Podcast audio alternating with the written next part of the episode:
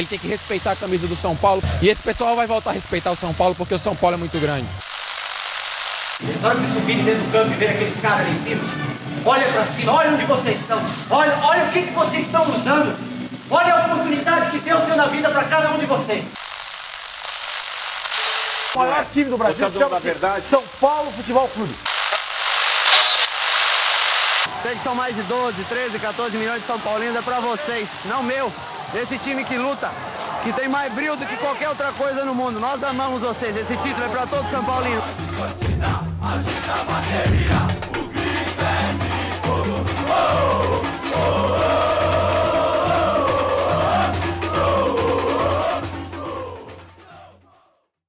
Saudações tricolores, bem-vindos a mais um episódio do Anota em Tricolor. Episódio de hoje um tanto quanto diferente, é um episódio que pela primeira vez a gente faz um teste de trazer um conteúdo direto do YouTube é, transformado para o Spotify, transformado para o podcast. É, é claro, é bom deixar esse aviso antes de começar exatamente o conteúdo. E esse vídeo ele tem um apoio visual, então se você sentir defasado em alguma situação, busque o conteúdo completo em nosso YouTube, anota aí tricolor. Caso você precise do link direcionado exatamente é, em nossas plataformas, tanto no Instagram quanto no Twitter, você consegue achar o link do vídeo. Então, basicamente, esse recado antes de começar o conteúdo é para só comentar que ele tem as imagens de apoio dele para o conteúdo ficar 100% completo, mas também a gente acha bem válido fazer esse teste de trazer ele direto aqui para o Spotify. Então, passados esses recados, tamo junto, espero que vocês gostem do conteúdo e valeu! Saudações tricolores, bem-vindos a mais um episódio aqui do YouTube do Anota no Scout Tricolor, mais uma vez trazendo esse quadro que há muito tempo a gente não traz, um quadro que a gente analisa sempre lances e principalmente novas contratações para o São Paulo. A gente está trazendo aqui uma das maiores contratações, não a maior contratação da história do São Paulo, Juliano Galopo, que veio do Banfield. É, hoje eu tô aqui com duas pessoas, não vou ser eu que vou falar, só tô fazendo essa introdução bem rápida para jogar a bola para eles, que são caras que realmente vão entender sobre o assunto. Tô aqui com o tricolor analítico, com o Matheus, e tô aqui com o analista SPFC, que é o Breno. E eles vão trazer uma visão completa sobre o jogador. Então, Matheus e Breno, é com vocês, e vou começar primeiro com o Matheus explicando um pouco sobre os números, sobre o jogador e depois o Breno finaliza com essa parte mais tática e é um vídeo bem completo e bem rápido também sobre a nova contratação do São Paulo. Matheus, com você, cara. Obrigado pela passagem, Gabriel. Boa noite a todos, boa tarde ou bom dia. Uh, vou falar um pouco sobre a nova contratação do nosso tricolor, o Juliano Galopo, que é um argentino de 23 anos, 1,80m, e ele é destro, joga como meia central, principalmente, mas também faz funções de meia atacante segundo volante. E aí tem o um mapa de calor que eu vou explicar mais um pouquinho daqui para frente. Daqui para frente, quando eu falar melhor um pouco sobre essa posição dele, essa mudança de posição dele. Mas agora passando pelos números dele nessa temporada 2022 pelo, ben, pelo Banfield. E queria já agradecer também ao material do Felipe Barros, do Felipe Barros, que é muito bom, muito bom mesmo. Ah, recomendo vocês seguirem o canal dele porque é muito bom. Eu peguei os números lá, alguns números de calor que foi bem especificado por ele. Então, é o seguinte, ele tem 27 jogos na temporada e 25 deles como titular, o que mostra esse protagonismo muito forte dele na, na equipe. Ele tem 8 gols, duas assistências 27 passes decisivos, 8 passes para finalização, 64% de acerto nas bolas longas, tem 60 finalizações, 37% delas foram ao gol e 45% dos dribles certos. Isso mais na parte ofensiva do jogo.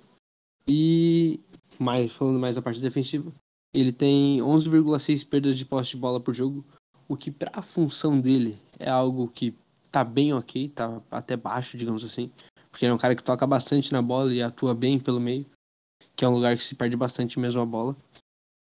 E ele tem um total de 6,6 recuperações de posse por jogo, dois desarmes por partida, que chega ali na casa de uns 50 alguma coisa por aí, que é bastante já para um cara que joga um pouquinho mais avançado. E tem 55% das disputas de bola vencidas também, mais quatro cartões amarelos. Agora, um, um dado que o Felipe passou no, no vídeo dele que foi bem interessante mesmo, que eu, que a gente conseguiu pegar, que são sobre as faltas. O Galopo é um cara muito especialista em faltas e ele tem oito cobranças, sendo duas delas ocasionando gols. Cinco foram ao gol mesmo, né, no quadrado, ou seja, mais da metade foram dentro da, da meta. Duas na barreira e uma para fora, o que mostra o aproveitamento muito grande dele né, nessa estatística. Agora sim, chegando para falar do mapa de calor. Uh, esse é o mapa de calor de 2020 do Galo, que mostra muito bem como ele era mais centralizado dentro de campo, o que fazia com que ele tivesse uma função um pouquinho mais recuada e mais centralizada do que ele faz atualmente, que é no mapa de calor de 2022, que está aparecendo na tela agora. E esse mapa de calor mostra bem essa nova função dele, que o Breno vai explicar para vocês um pouquinho mais para frente que é essa parte dele mais pelo lado esquerdo, atuando ali mais mais avançado mesmo. Dá para perceber que não, não aparece mais tanto essa parte dele lá atrás, né? Aparece mais ele mais forte ele bem na, no lado esquerdo ofensivo do campo. Que é a parte que o Breno vai explicar para vocês agora. Deixa a palavra com o Breno. E bom vídeo. Bom, valeu, Matheus. É, você disse muito bem. É, nas últimas temporadas ele vem jogando um pouco mais adiantado no Banfield, né? Ele não vem sendo mais esse esse cara mais de marcação. Ele, como o Rogério Ceni definiu, né? Ele é um 5, um 8 ou 10. Ele não é um cão de guarda, né? Ele não é um 10 clássico. É um cara que faz todas as funções, né? Um jogador muito versátil. E como camisa 5, né? Às vezes ele recua um pouco e baixa para receber a bola perto dos zagueiros, para participar da iniciação das jogadas. Como oito é um cara mais responsável, né, por ditar o ritmo do jogo, participar da, da, das organizações das jogadas. E uma das características dele, né, uma coisa bem natural que ele faz, é a variação de corredor, né, que mostra no vídeo agora, que ele recebe, né, uma zona mais densa com vários jogadores próximos e ele alivia, né, ele consegue encontrar um passe longo, né, ele tem essa qualidade no passe de um passe mais longo, um passe mais difícil de achar, ele consegue encontrar é um jogador livre para progredir, né, do outro lado, em situação de contra um. E é uma coisa que o São Paulo faz bastante, né? O Rogério Ceni gosta disso, né? O time dele sempre é, encontra bons passes, né, virando a bola direto para o Wellington, geralmente, né, para acionar a velocidade dele, né. E como 10, né, ele é um cara que ele tá sempre mais próximo da área, como mostra, como mostrou o gráfico, né, que o Matheus que o Matheus trouxe pra gente. E ele tem essa qualidade de passe, como eu já falei, de 8 e mais próximo da área, ele usa essa qualidade para encontrar alguns passes bons, né? Uns passes chave, né? Que a gente fala na análise. Então ele tem essa boa quantidade de assistência e nas últimas temporadas ele vem desenvolvendo uma coisa muito interessante que é a parte criativa, né? Ele vem é, encontrando alguns bons passes, né? No vídeo dá para ver que ele encontrou dois, duas assistências muito acima da média, né? coisa de camisa 10 mesmo. E é como eu falei, cara, ele é um 10, um 5 e um 8 ao mesmo tempo. É um cara que, apesar de jogar um pouco mais adiantado, ele faz tranquilamente cada função no campo. E outra característica natural dele, que eu gostaria de falar aqui, que eu acho muito interessante, que o Rogério cobra bastante dos jogadores, é o ataque ao espaço. Né? O que, é o ataque ao espaço? Ele se desmarca, geralmente, do opositor direto, o cara que está na cola dele, e acaba abrindo espaço né, nas costas, e ele sempre ataca, ele está sempre buscando né, essa jogada. E isso acontece no meio campo, né? E nesse caso, quando acontece no meio campo, ele se torna opção de passe, né? Ele gera linha de passe para o time. Então, para um time que gosta né, de circular bastante a bola, é um cara que ajuda muito nesse sentido. E principalmente, né, dentro da área, ele faz esses desmarques, né? Ele consegue, como mostra o vídeo, né? Ele está sempre desmarcado dentro da área, ele sempre consegue esse espaço, né? Ele consegue se desmarcar com muita facilidade nos marcadores diretos dele e está sempre livre para cabecear, para fazer o, o, gol, né? Ele está sempre livre nesse sentido. Então, uma coisa que o time do São Paulo não tem esse jogador, né? Esse meio campista com um faro de gol, né? Teve um lance que tá no vídeo, né? Contra o Corinthians no, na arena, que o, o Igor Gomes perdeu um gol muito, muito perdeu muito, uma chance clara de gol, né? Que ele podia ter feito o gol e ter até acabado com o tabu.